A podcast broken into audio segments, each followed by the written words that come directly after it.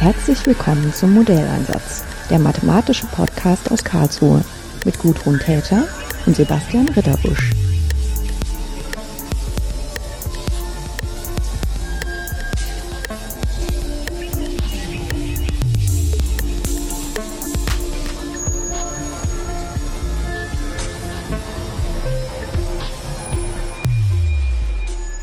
Schönen guten Tag, Nicole Ludwig. Hallo. Ähm, Sie sind meine Kollegin, kann man so sagen, weil wir beide am KIT arbeiten. Aber Ihr normaler Arbeitsplatz ist nicht hier am Campus Süd, sondern am Campus Nord im Wald. Genau, einmal zehn Kilometer Richtung Norden. Genau. Und ich bin heute heilfroh, dass ich nicht äh, zugesagt hatte, den Weg mit dem Fahrrad durch den Wald zu nehmen, weil es hat in Strömen gegossen und es ist total windig. ja, aber nichtsdestotrotz ähm, gehören wir ja schon ähm, alle inzwischen sehr zusammen. Es geht ja jetzt schon zehn Jahre, auch wenn diese zehn Kilometer sich nicht verringern dadurch. Und ähm, ich hatte sie ähm, angesprochen, ob wir uns nicht mal unterhalten können über das Thema, mit dem sie sich im Rahmen ihrer Promotion beschaffen, äh, beschäftigen. Weil was sie, was, warum das Schaffen jetzt dazwischen kam von Herrn Freud, sie wollen dafür sorgen, dass wir immer genug Energie beschaffen können für die Bedürfnisse der Gesellschaft. Ähm, welche Fragen ganz konkret ähm, haben Sie sich denn da vorgelegt und mit welchen Methoden ähm, versuchen Sie die gut zu verstehen? Genau, also die Grundfrage, die mich beschäftigt, ist eigentlich, wie können wir in der Zukunft ein Energiesystem gestalten, in dem möglichst viele erneuerbare Energien genutzt werden können. Mhm. Und da sind, glaube ich, die, die ersten Fragen sind eben erneuerbare Energien. Die produzieren jetzt natürlich nur Strom oder was man Energie wenn eben gerade die Sonne scheint oder genug Wind da ist, aber heute. nicht zu viel Wind da ist. Genau, irgendwann schalten die dann auch wieder ab. Und wir nutzen eigentlich Energie ja nicht zu dem Zeitpunkt, wo jetzt besonders viel Wind da ist. Das ist jetzt den meisten ziemlich egal, wenn sie ihre Kaffeemaschine einschalten, ob ja. jetzt gerade Wind da ist oder nicht. Das heißt, ich beschäftige mich eigentlich damit, wie man diesen ähm, ja, diesen Mismatch zwischen was wir und wann wir verbrauchen, mit wann wird eigentlich Energie erzeugt von erneuerbaren Energien. Und wichtige Fragen sind da zum Beispiel erstmal eine Vorhersage. Wie viel wird denn morgen erwartet, dass verbraucht wird? Wie viel erwarte ich, dass an Erzeugung da ist und passt das zusammen oder an welchen, zu welchen Stunden ähm, passt das nicht zusammen? Und wenn das nicht zusammenpasst, dann auch ein bisschen die Frage, wie schaffe ich es denn jetzt, die beiden, diesen Verbrauch und diese Erzeugung zusammenzubringen? Dazu muss ich relativ gut verstehen, was überhaupt auf der Verbrauchsseite passiert und dann Methoden finden, um ja eigentlich Anreize zu setzen, dass ich, dass der Strom dann verbraucht wird, wenn besonders viel Energie durch erneuerbare Erzeugung vorhanden ist. Hm. Ich meine, wer schon so ein bisschen länger dabei ist, der kennt das vielleicht noch, dass es auch früher mal so Nachtstrom gab. Genau. Da war das ein völlig klarer Anreiz, dass man halt zwei Zähler hatte, wenn man sich für Nachtstrom entschieden hat ähm, wo dann ähm, extra abgerechnet wurde, was eben in bestimmten Stunden, was dann im Prinzip Nacht war, aber das wurde von extern getriggert. Ab jetzt gilt's, je nach Tag eben auch, was dann äh, vorausgesagt wurde, wo ein bisschen äh, zu viel Energie da ist, dass die dann abgeholt wird. Und dafür hatte man dann eben zum Beispiel sowas wie Öfen, die dann über die Nacht ge gewärmt haben oder Wasser, was über Nacht geheizt wurde, was man dann über tags einfach benutzen kann. Genau, das sind eigentlich, ähm, geht man auch ein bisschen da wieder in, in diese Richtung. Also erstmal Preissignale mhm. irgendwie zu setzen. Okay, es ist günstiger, wenn viel Strom da ist. Und dann auch besondere, ähm, also ja, jetzt auch dann Speicher im Haus, die das natürlich ausgleichen können, wenn man seine eigene PV-Zelle auf dem Dach hat oder so. Mhm. Photovoltaik. Genau. Ich habe das schon in mehreren Gesprächen festgestellt, dass das wird wahrscheinlich bald in unseren ganz normalen Wortschatz überschwappen, dass wir alle nur noch PV dazu sagen. Ja, das kommt schon bei uns so ganz natürlich, aber ja, ähm, ja genau, Photovoltaik auf dem. Ja. ja, ich meine, man merkt das ja auch, dass zum Beispiel, wenn man selber ähm, so ein bisschen äh, mitdenken möchte und neue Energien einsetzen möchte, am eigenen Haus zum Beispiel, dann ist ja so die, die allereinfachste Variante ist einfach nur Wärme auf dem Dach zu ernten. Aber da merkt man sofort, das ist genau falsch rum. Im Sommer, wenn die Sonne viel scheint, braucht man nicht zu heizen. Genau. Also ist es manchmal so, dass man eben sogar dafür sorgen muss, dass das nicht irgendwie verdampft, weil es so heiß wird auf dem Dach. Und im Winter, wenn man dann eigentlich heizen möchte, dann ist die Sonnenausbeute manchmal nicht groß genug. Genau. Und dann ist der Umweg, das über Strom zu machen. Da gibt's halt einfach mehr Möglichkeiten, was man mit dem Strom dann machen kann und wie man den auch speichern kann. Ne? Genau, und da ist eigentlich auch ähm, gut, den, den höchsten Stromverbrauch haben die meisten jetzt nicht mittags, wenn die Sonne scheint, sondern eher morgens, bevor sie das Haus verlassen und dann nachmittags abends, wenn sie wieder zurückkommen. Aber deshalb sind dann Speichertechnologien wichtig, dass man die Sonne, also die Energie dann einfach speichern kann und dann eben abends, wenn man zurückkommt, nutzt. Hm. Ich meine, im Vergleich zu meinem ähm, eingangs gebrachten Beispiel mit dem Nachtspeicher und dem Nachtstrom ist es ja heutzutage eine viel, ähm, man könnte sagen, unübersichtlicher oder auch, wir sind wesentlich besser informiert darüber, ähm, was es alles für unterschiedliche ähm, Daten sozusagen gibt. Also auf der Seite der Erzeuger ist es viel filigraner Sie haben Sie ja schon angedeutet, dass es von Wind und ähm, Sonne abhängt und sozusagen mit dem Wettergeschehen folgt. Und auf der Verbraucherseite wissen wir es eigentlich auch. Ähm, oder möchten wir es auch genauer wissen, als nur zu sagen, ihr geht jetzt einfach mal in die Nacht, sondern wir möchten dem schon ein bisschen besser hinterherregeln können, was wir da alles an Informationen haben. Genau, der, also eigentlich haben wir mittlerweile sehr, sehr riesige Datenmengen. Also zum einen, weil die Meteorologen auch tolle Daten bereitstellen und ähm, man natürlich die ganzen meteorologischen Modelle oder die Daten aus diesen Modellen nutzen kann für die Erzeugungsvorhersage, auch für die Verbrauchsvorhersage, die hängt auch vom Wetter. Ja. ja also der Verbrauch hängt auch vom Wetter ab. Und dann mittlerweile, ähm, also Smart Meter gibt es jetzt noch nicht so viele, also sie sind jetzt noch nicht so verbreitet in normalen Haushalten, aber es gibt immer mehr Technologien, um eben ganz fein granular aufzunehmen, wie viel Strom gerade verbraucht wird. Hm. Ähm, was gibt's denn jetzt für Möglichkeiten, außer mehr Daten zu sammeln, dann auch mit diesen Daten auch was zu machen, was uns optimistisch stimmt, dass wir das in der Zukunft meistern werden? Genau, also diese vielen Daten, die wir eigentlich haben, die sind super schön, um jetzt auch, ich würde sagen, sehr moderne Methoden anzuwenden und da eben in das maschinelle Lernen reinzugehen. Und auf Basis der Daten, die wir haben, oder wenn sie genug sind, lassen sich eben neuronale Netze, tiefe neuronale Netze trainieren, um besser oder auf einer, ja, einfach bessere Vorhersagen zu machen, erstmal von Verbrauch und Erzeugung. Und da eben dann besser Bescheid zu wissen, wann man sich denn jetzt eigentlich um ähm, Anreize kümmern muss, dass, dass sich was ändert im System. Hm. Und ähm, muss ich mir das so vorstellen, dass Sie dann für Ihre Promotion auch tatsächlich sowas programmiert haben? Genau. ja, also ich habe ähm, ein Teil meiner meiner Dissertation beschäftigt sich damit, wie ich jetzt diese eigentlich Wetterinformationen, die die wir haben, die auch mit einer gewissen Unsicherheit vorliegen. Also wir haben Prognosen, Wetterprognosen, verschiedene Szenarien und wie die Unsicherheit, die quasi in dieser Wetterprognose drin ist, wie ich die jetzt durch so ein neuronales Netz durchpropagieren kann, so dass ich am Ende auch eine Verbrauchsvorhersage habe, die ein bisschen auf Unsicherheit basiert und die mir eben dann ja, ein gewisses Band an Informationen gibt, in welchem, in welchem Rahmen denn die Vorhersage, äh, in welchem Rahmen denn der Verbrauch sein kann. Hm. Also man hat dann im Prinzip so eine Linie, die man sich für den nächsten Tag vorstellt, aber die kriegt, wird mit einem Korridor ähm, weitergegeben. Genau, ja. Ich meine, das ist diese eigentümliche Größe von Regenwahrscheinlichkeit, wo keiner so richtig sagen kann, was das eigentlich bedeutet, wenn das für einen Tag gesagt wird oder auch für die Stunde. Aber so intuitiv gibt einem das trotzdem so ein bisschen so ein Gefühl äh, dafür, ob ich mich jetzt sozusagen, ob ich meinen Regenschirm einstecke oder nicht. Ne? Genau, also Regen ist tatsächlich eine ist schwierig vorherzusagen. Sehr, sehr schwierig vorherzusagen und ja. äh, ist auch sehr, sehr schwierig dann mit einzubeziehen. Aber auch die Temperatur, man hat dann eben also die meteorologischen Modelle sind ja schon relativ, also schon sehr gut und sagen einem dann, ja, okay, morgen wird's eben zwischen 10 und 13 Grad. Und je nachdem verändert sich dann natürlich auch die Erzeugung, ob es jetzt dann wirklich 10 Grad oder 13 Grad hat. Ja, ähm, so bei der Auswahl der Jacke, die man dann anzieht, ist es vielleicht nicht so bedeutsam, aber wenn man dann wirklich ähm, Energiesummen zur Verfügung stellen muss, dann macht das halt dann doch schon einen Unterschied. Ja, ne? auf jeden Fall. Ja. Ähm, was gibt's denn da für Möglichkeiten, Anreize zu setzen? Geht das tatsächlich vor allen Dingen über den Preis oder?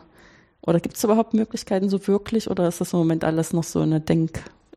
Also theoretisch gibt es sehr, sehr viele Möglichkeiten. Tatsächlich hat man ziemlich schnell Probleme, was so ein bisschen das Rechtliche angeht, mhm. weil unser Marktsystem im Moment ähm, erlaubt es jetzt nicht, dass einfach jeder x-beliebig ein- und ausspeisen kann oder sich an der Strombörse beteiligen kann. Und es gibt auch äh, ganz ja kuriose Regeln des äh, EEG, der EEG-Umlage, je nachdem, im Moment ist es, glaube ich, so, wenn man quasi speichert auf einem, wenn man jetzt neben so ein Verteilnetz, so, also auf Verteilnetzebene so einen Speicher hinstellen würde, dann würde man sowohl beim Ein- als auch beim Ausspeisen Speisen die EEG-Umlage bezahlen. Das ist jetzt natürlich ein Anreiz, der eher dafür sorgt, dass man da keine Speicher hinstellt. Das ist mehr ein Abreiz. Das ist mehr ein Abreiz, genau. Aber es gibt sehr schöne Möglichkeiten, sich anhand von Simulationen mal anzuschauen, was so passieren würde in den Systemen, wenn man bestimmte Auktionsmechanismen oder Preismechanismen einfach mal implementieren würde. Da hilft einem auch wieder das maschinelle Lernen ein bisschen. Also wir versuchen im Moment mit ähm, Reinforcement Learning zu simulieren, welche Anreize nutzen denn wirklich etwas in so einem System. Und das eigentlich, ja, über den Preis geht natürlich am meisten. Es gibt aber auch schon Ansätze, einfach zu sagen, okay, ich, ähm, der Anbieter gibt jetzt raus, okay, die, es gibt irgendwie fünf Stunden am Tag, da wäre es echt schlecht, wenn man Energie verbraucht. Und allein diese Information kann schon helfen, dass jemand eben darüber nachdenkt, oh, muss ich wirklich in diesen fünf Stunden meine Waschmaschine anstellen oder reicht es nicht auch? Also auch einfach Informationen darüber, ganz offen, wann, wann denn viel Energie im System ist, wann wenig im Energiesystem, wenn wenig Energie im System ist und hm. letztendlich ähm, dann auch über den Preis, ja. Hm. Weil ich meine, wenn man so ein bisschen äh, in die Zukunft denkt, könnte man sich ja durchaus vorstellen, dass dann eben so eine Waschmaschine einfach nur so angeschaltet wird nach dem Motto, ich möchte jetzt im nächsten, im Laufe des Tages waschen und dann von externen gesagt wird, okay, jetzt ist ein guter Zeitpunkt, ne? Und dann wird einfach die Waschmaschine angeschaltet. Ja, genau. Da muss die zwar im Internet sein, aber das ist nicht völlig undenkbar. Nee, das ist, das ist tatsächlich einer der Ansätze, der jetzt vielen relativ gut gefällt, dass man sagt, okay, ich belade meine, meine Waschmaschine und sage, okay, ich hätte gerne bis heute Abend soll sie fertig sein, aber wann genau ist mir eigentlich Nicht egal. So wichtig, und ja. dann könnte man natürlich von außen diese Steuerung bekommen, dass jetzt ja, wann, wann das passiert. Das, wenn man das so zentral regeln kann, dann ist das Schöne daran natürlich auch, dass man dann das koordinieren kann und nicht alle jetzt reagieren und dann hat man wieder ein Problem, sondern man kann auch sagen, okay, die fünf Waschmaschinen, die mache ich um zwölf und die anderen um 13 Uhr. So ganz, äh, ja.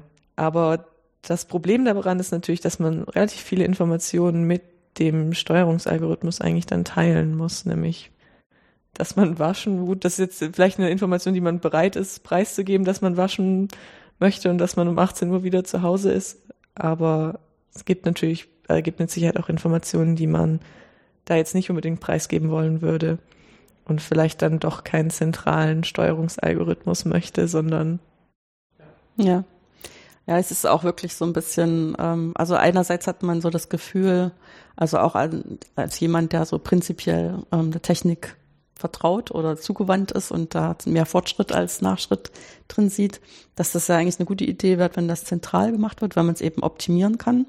Und ähm, das ist halt gerade mit, mit puncto Energie, wenn wir ohne fossile Brennstoffe auskommen wollen in naher Zukunft, ähm, werden wir einfach ein bisschen sehr sparen müssen. Ne? Ja. Aber andererseits ist es auch völlig klar, dass wo, wohin das führt, wenn ich dann als Energieverbraucher gleichzeitig unfassbar viele Daten von mir preisgeben muss. Und das unfassbar viel ähm, muss gar nicht heißen, dass das eben feingranular alles ist, aber eben schon die Information, ich will heute Wäsche waschen und ich bin 18 Uhr wieder da, wenn die in die falschen Hände gerät. Ne? Ja, genau. Also man kann ja eigentlich auch schon an so ganz, sagen wir mal, einfachen Informationen, jetzt wenn ich jeden Tag um 8 Uhr das Haus verlasse, um 18 Uhr zurückkomme, dann ist die Wahrscheinlichkeit, dass ich berufstätig bin, relativ hoch. Ähm, jetzt kann man natürlich sagen, okay, es gibt Homeoffice und alles Mögliche, aber ja, auch die Information kann man schon ableiten von sowas ganz Einfachem wie wann, wann verlasse ich das Haus und wann komme ich wieder zurück. Mhm. Ja, und dann stellt sich dann auch vor, dass das wahrscheinlich kein Problem ist, zum Beispiel, wenn ich einen Kredit beantrage, dass sie dann auch Zugriff auf solche Daten bekommen.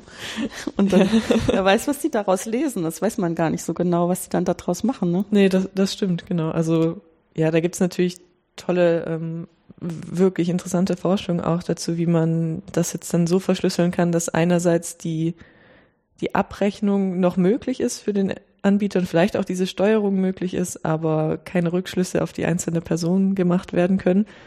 Aber das natürlich. Hm, aber das ist ja dann auch eigentlich so ein typisch informatisches Thema, ne? Genau, das ist äh, ja an der ja kryptografisch würde hm. ich sagen. Ja, das habe ich jetzt für mich so auf in die Informatik verpackt, auch wenn ich im tiefsten Herzen immer noch denke, dass das auch Mathematik ja, ist. Das, das, ähm, das ist so die Schnittstelle Mathematik, ja. Informatik auf jeden Fall, ja. Ja. Ähm, ich meine, wenn man dann äh, wirklich versucht, ähm, realistische Szenarien zu entwerfen, dann wird man ja auch nicht umhin kommen, drüber nachzudenken, was man dann, was eigentlich zumutbar ist. Also im Sinne von, ähm, was kann man wirklich so einem Endverbraucher zumuten oder letztendlich auch äh, die Daten, die die ähm, Energieerzeuger haben. Das sind ja letztendlich auch alles total sensible Daten. Also nicht vielleicht unbedingt jetzt unter den Erzeugern, aber auch wenn das irgendeiner gegnerischen Macht in die Hände kommt. Das ist ja alles total wichtig, ne? wenn das dann auf einmal abgeschaltet wird oder gestört wird, dann hat das äh, tiefgreifende ähm, Folgen, wenn uns einfach äh, die Energie zusammenbricht. Auf jeden Fall. Also Energie ist natürlich was, was total zentral ist, wenn man sich mal überlegt, wie oft man irgendwas mit Strom macht. Ja. über den Tag verteilt. Man merkt das gar nicht ja, mehr so sehr, so. aber allein wenn der Strom schon für mehr, also für wenige Stunden eigentlich ausfällt, merkt man ja, oh, plötzlich gibt's eigentlich, ich habe viel weniger Informationen, ähm, ich habe erstmal kein Licht, wenn es dunkel ist und einfach so, so Dinge, die einem ganz selbstverständlich vorkommen und natürlich ist da immer Sicherheit spielt da schon eine große Rolle und eben das Abschirmen gegenüber ähm, ja eigentlich ja Angriffen von außen, die eben boshaftig sind. Hm. Ich hätte jetzt gerade so ein äh, Radio-Feature auch darüber gehört, wie äh, in der Ukraine Strom abgeschaltet wurde, wo sie halt stark vermuten, dass es so eine russische Hackertruppe war. Also sie können es nicht beweisen, wie es ja meistens so ist, ja. aber sozusagen die Art und Weise, wie das gemacht wurde, war ähm, erstaunlich einfach. Und dann wird einem auch so bewusst, oder mir ist dann auch mal wieder bewusst geworden, obwohl ich immer denke, ich denke vielleicht schon über ein paar Sachen mehr nach als andere Menschen, weil ich einfach Mathematiker bin und da näher an den Themen bin. Aber ähm, dass das wirklich äh, sehr verwundbar ist. Und eben nicht nur dadurch, dass vielleicht auch Naturkatastrophen mal so ein paar Strommasten umschmeißen oder wenn das dann eben die richtigen Hochspannungsleitungen sind, hat das auf einmal Auswirkungen, die man erstmal nicht so bedenkt. Bis hin zu, dass dann irgendwelche Energieerzeuger runterfahren müssen und so.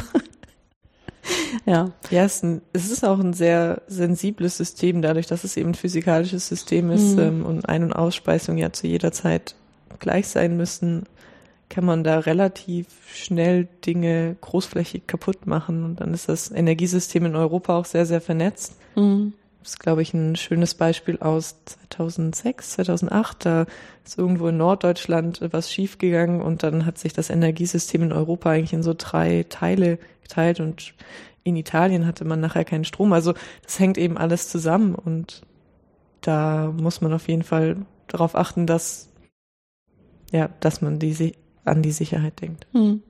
Ich meine, so ein bisschen wird das tatsächlich ähm, verbessert, wenn wir jetzt mehr kleinere Erzeuger haben, weil man dann einfach auch ähm, erstmal versuchen kann, wie man sich lokal versorgt. Ne? Dann können wenigstens diese Sachen nicht mehr passieren, dass einfach das, aber diese Vernetzung untereinander kann man eben auch nicht abschalten. Nee, genau. Also, also die so. wenigstens ist, also die wenigsten Teile können dann sofort irgendwie so einen Inselbetrieb ja, quasi ja. Äh, fahren. Ja, man muss sich auch fragen, ob man das dann wirklich will, weil man dann eventuell gar kein Fallback hat, wenn dann da auch mal was schief geht, was ja immer die Möglichkeit besteht. Ja, und dann hat man, das Wetter ist ja ein großer Einfluss und man sieht, wie mhm. diese Windfronten eigentlich immer so von, von Westen nach Osten über Europa ziehen und eigentlich könnte man das sehr gut nutzen, um den Strom dann auch so in Europa zu verteilen oder dann eigentlich gerade gegenläufig, wenn. Mhm. Aber ähm, im Moment sind wir noch bei sehr, sehr nationalen Betrachtungen von diesem Energiesystem. ja. Also es hat sowohl seine Vorteile, dass es so vernetzt ist, wenn man es nutzen würde, hat natürlich auch seine Nachteile. Ja, weil am Ende hängt dann immer, hängt man an allen möglichen Sachen, an die man gar nicht so denkt, weil sie einem weit weg erscheinen. Aber sie sind in Europa und damit ist man damit verbunden. Ähm, gibt es denn auch Überlegungen dazu, wie man jetzt eigentlich ähm, das sozial denken muss, wenn man ähm, anfängt zu regeln und sozusagen letztendlich auch Entscheidungen ähm, neuronalen Netzen überträgt, ähm, ähm, wie man das so machen kann, dass da möglichst wenig Menschen Schaden dabei nehmen können oder dass sozusagen auch nicht der Zusammenhalt in der Gesellschaft so auf die, also sozusagen gefährdet wird. Weil ich meine, wir sind so ein bisschen dran gewöhnt, dass das halt, also ich weiß nicht, manchmal denke ich schon, ich bin auch schon alt, aber ähm, eigentlich war das so ein Staatsgeschäft. Ne? Der Staat mhm. sagt, ich, ich versorge euch mit Wasser, auch wenn das sozusagen die Stadt ist, aber sozusagen empfunden ist es sozusagen die da oben. Ne? Und ähm, da gibt es so einen Vertrag. Ähm, ich kann mich darauf verlassen, dass sie das nach bestem Wissen und Gewissen machen. Und tatsächlich geht es häufig, also erlebt es vielleicht zweimal äh, in 50 Jahren, dass dann irgendwas grundsätzlich schief geht, aber so richtig normalerweise funktioniert das alles. Ne? Jetzt ist, hat sich das ja schon geändert, dadurch, dass wir diese äh, lokalen Erzeuger haben, die halt ähm, Photovoltaik auf dem Dach haben oder eben diese Windräder betreiben. Und ähm, ich denke, das hat auch viele positive Aspekte, zumindest in meiner Sicht, dass man nicht mehr so ähm, zentralisiert Energie erzeugen muss, sondern dass man das auch lokaler machen kann und muss die vielleicht nicht mehr so weit transportieren. Also nicht immer zu so weit transportieren, sondern man hat erstmal so ein bisschen lokal und dann kann man auch noch transportieren, wenn es nötig ist. Aber das führt natürlich dazu, dass der Markt sich total ändert oder dass man überhaupt von dem richtigen Markt sprechen kann. Ne? Ja, ich glaube, was sehr, sehr schön ist an diesen dezentralen Strukturen diesen Erzeugern ist, dass man sich dass sich viele Haushalte jetzt mehr mit ihrem Energieverbrauch plötzlich auseinandersetzen, weil man jetzt sieht, oh, da habe ich total viel Erzeugung, aber ich verbrauche gar nichts und alleine die Information darüber, dass man sich damit auseinandersetzt und plötzlich Speicher hat, ähm, ist, glaube ich, sehr, sehr wichtig. Aber es ist auch immer noch so, dass sich nicht jeder eine Photovoltaikanlage auf dem Dach leisten kann, auch einfach. Und da ist natürlich auch so ein bisschen ist schön, dass wir diese Technologien haben, aber wir können jetzt nicht unser komplettes Energiesystem darauf auslegen, dass jeder so eine Photovoltaikanlage auf dem Dach hat, zumindest nicht so lange, die nicht total günstig sind oder man die einfach direkt Leuten, die sie sich sonst nicht leisten können, dann aufs Dach setzen würde, mhm. wenn sie das wollen. Ähm, also die, die Fragen gibt's natürlich immer. Dann ist auch immer die Frage, ja, was kostet mich das denn, dass ich jetzt die Energie zu einem anderen Zeitpunkt ähm, verbrauche, weil meistens hat man irgendwelche Opportunitäts, also irgendwelche Kosten, die, die entstehen dadurch, dass man jetzt wartet oder das vielleicht verschiebt. Und dadurch benachteiligt man eben tendenziell einfach die, die unteren Schichten der Gesellschaft. Und ein Ziel ist es, dass das eben möglichst nicht der Fall ist. Dass man jetzt auch nicht Energie mittags unfassbar teuer macht, ähm, so dass sich Menschen die dann nicht mehr leisten könnten. Das wäre fatal eigentlich. Mhm. Ja, so diese äh, Vorstellung, also ich habe immer noch so das Gefühl, in Deutschland sind wir auch sehr äh, in der Vorstellung gefangen, dass man immer ein Auto vor der Tür stehen hat, mit dem man jederzeit überall hinfahren kann. Und wenn das halt dann ein Auto ist, was mit Strom funktioniert, dann ähm, findet man das als extreme Einschränkung, wenn man es eben dann, wenn man es, jetzt muss man los und es ist irgendwas Unvorhergesehenes und jetzt kann ich mit dem Auto nicht losfahren, weil das nicht geladen ist. Ne? Also das ist so Katastrophe, zumindest emotional. Ja, auf jeden Fall. Ähm, das ist ich finde das eigentlich super witzig. Ähm, wir haben ja hier in, in Karlsruhe Stadtmobil, die haben so ein paar E-Autos und äh, ich habe eine große Freude daran, mit denen zu fahren. Und es ist auch total interessant, dass man ja eigentlich gar nicht so viel Strom verbraucht. Also man wird nicht jeden Abend sein E-Auto tanken müssen, so wie man jetzt ja auch nicht jeden Abend zur Tankstelle fahren muss. Das heißt, da ist ein bisschen mehr Flexibilität, wie man sie vielleicht jetzt gerade erwartet.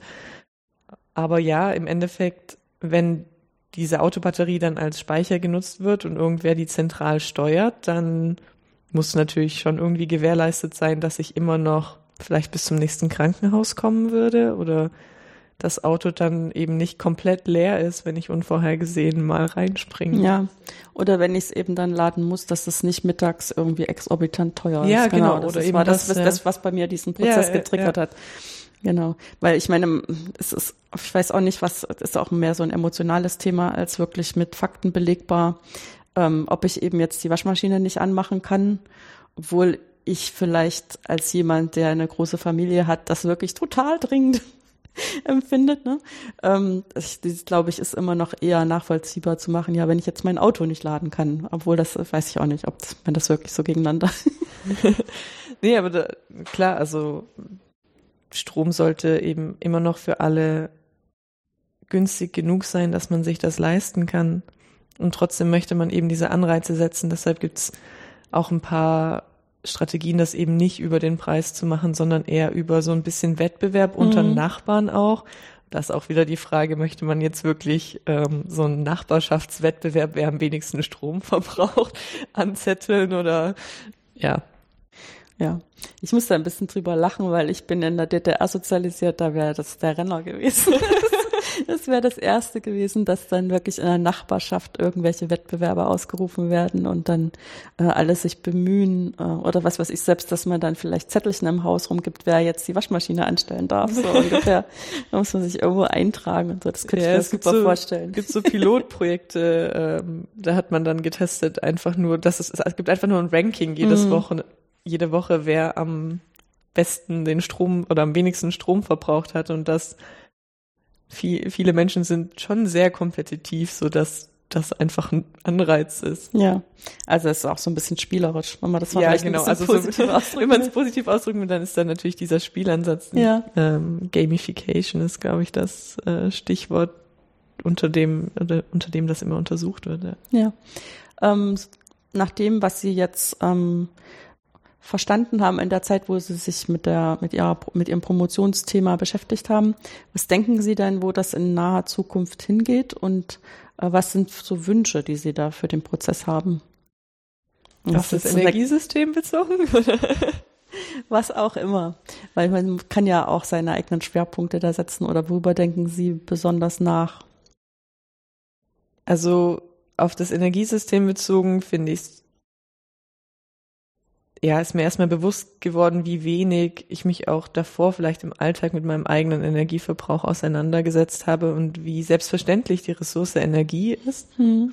obwohl sie eben eigentlich keine Selbstverständlichkeit sein sollte. Wir haben uns einfach dran gewöhnt. Ne? Genau, Hm. wir haben uns einfach daran gewöhnt, dass sie immer da ist, wenn wir sie brauchen, die Energie, und dass sie auch genau, wenn wir sie brauchen, wirklich per Knopfdruck erreichbar ist. Und ähm, die meisten oder ich auch mir eigentlich nie Gedanken darüber gemacht, was das bedeutet, wenn ich jetzt Energie nachfrage und was das in diesem Gesamtsystem einfach bedeutet.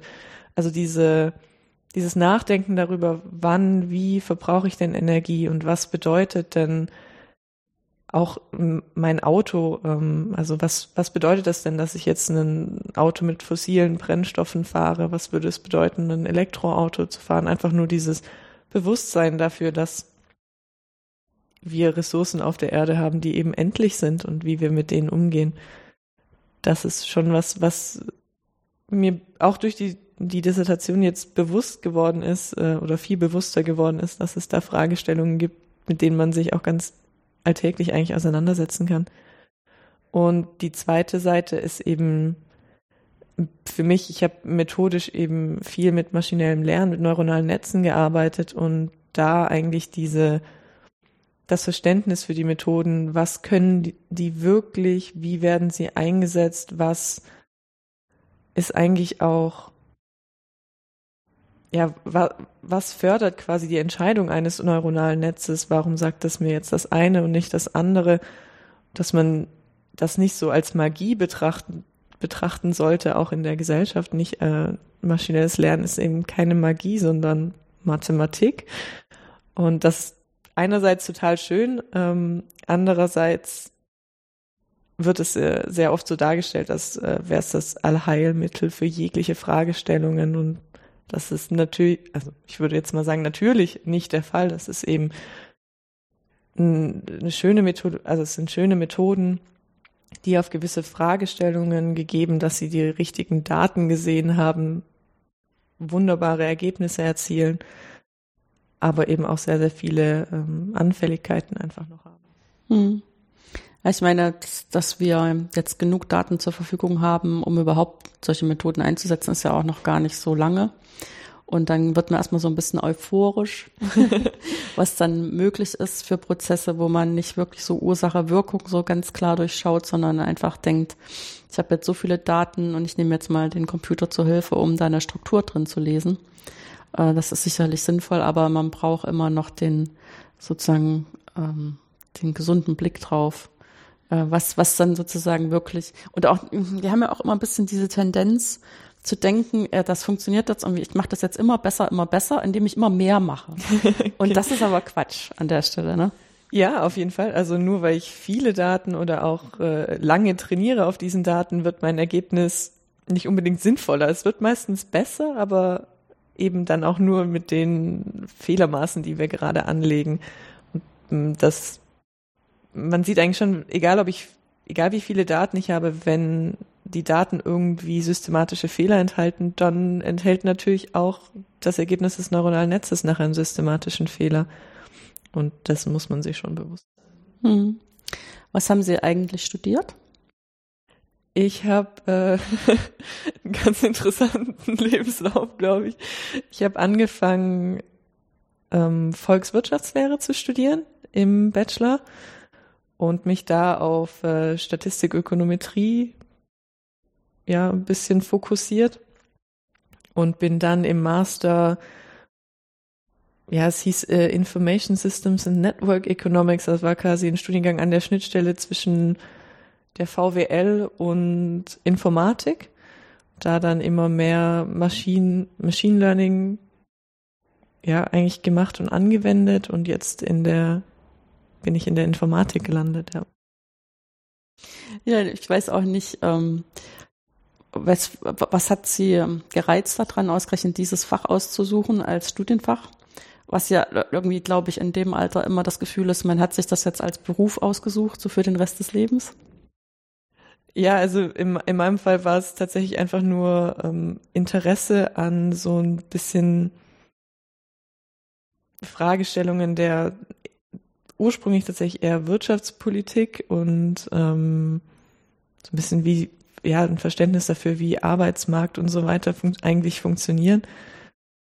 Da, ja, und dann bin ich mit der Statistik in Kontakt gekommen, dass ich da, das habe ich davor, war das nicht so der Fall und das hat mich einfach dann total begeistert, dass ich eben datenbasiert, empirisch ähm, Dinge herausfinden kann und ja, dann ist das immer so, dann ist man zumindest bei, bei mir in der Universität schnell in so statistisches Lernen gekommen und das ist ja dann quasi Machine Learning und ja.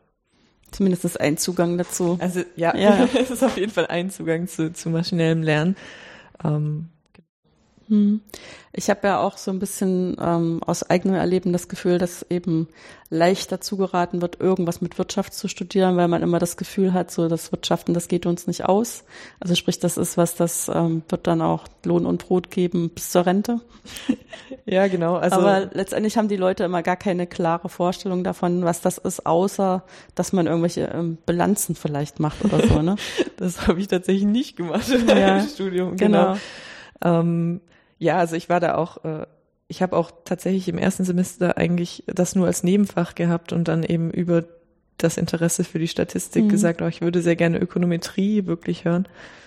Ähm, genau, also ja, ich meine, in ihrem Lebenslauf ist es ja jetzt auch so, dass sie dann ähm, auf alle Fälle ähm, die Zusammenarbeit brauchen mit Leuten, die also so einen ingenieurstechnischen Blick haben, ne? Also einfach, weil von denen kommen die Daten zum Beispiel für die Wettervorhersage. Also die können dann auch besser dazu sagen, das muss man so ungefähr mit so viel Spitzengefühl anfassen und das kann man wirklich hernehmen. Das ist verlässlich. Und an der Stelle, ähm, wir geben euch das, aber was das bedeutet, wissen wir auch nicht. Ja, das ist total spannend. Also wenn man quasi aus dieser datengetriebenen statistischen Perspektive auf das Problem schaut und dann seine Kollegen hat, die diesen Ingenieursblick ja. eigentlich haben und man ähm, ja, die Fragestellungen, die man hat, sind auch ganz anders. Und diese, also viele Ingenieure erwarten dann auch so ein bisschen, ja, du kannst doch jetzt mit den Daten auf jeden Fall das und das Problem lösen. da sind wir wieder bei der Magie. Ja. ähm, und dann muss man oft sagen, ja, äh, puh, nee, das sind eigentlich gar nicht die richtigen Daten für deine Frage. Also das ist auch so mit, mit so einem Autobeispiel, das ist manchmal so, da möchte dann der Ingenieur wissen, was ist dann das sicherste Auto und als in Daten habe ich welche Farbe hat das Auto, ist das, hat das Ledersitze, also so, ja, das sind schon gute Daten, die können auch viel sein, aber die helfen mir vielleicht gar nicht dabei, die Frage wirklich zu beantworten. Und andererseits hat man dann auch oft eben, dann sagt man, okay, ich habe in diesen Daten irgendwas gefunden, aber ich habe keine Ahnung, was das bedeutet. Und dann hat man den Experten, der einem dann sagen kann, ah ja, da ist die Maschine eben mit dem Prozess gelaufen und das andere Mal wollte ich Mittagessen gehen, deshalb habe ich sie schneller laufen lassen. Also auch total ähm, spannende Dinge, die man, wo man dann als äh, ja eigentlich mit den mit dem maschinellen Lernen auch nachher nur sieht, okay, da ist was, aber man braucht dann doch den Experten, der einem eben sagt, was genau passiert denn da eigentlich. Hm. Das hatten Sie sich wahrscheinlich dann auch nicht unbedingt so vorgestellt, als Sie angefangen haben, Wirtschaft zu studieren. Nee.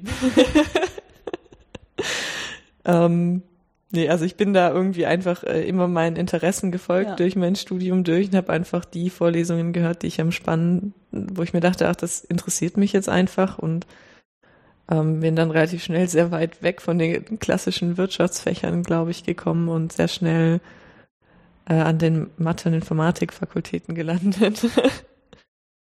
genau, aber das ist eigentlich ein sehr, ähm, ja, ich bin da sehr glücklich, dass mein, mein Studiengang das erlaubt hat, dass ich mich da auch einfach so ein bisschen in andere Gebiete bewegen konnte. Hm.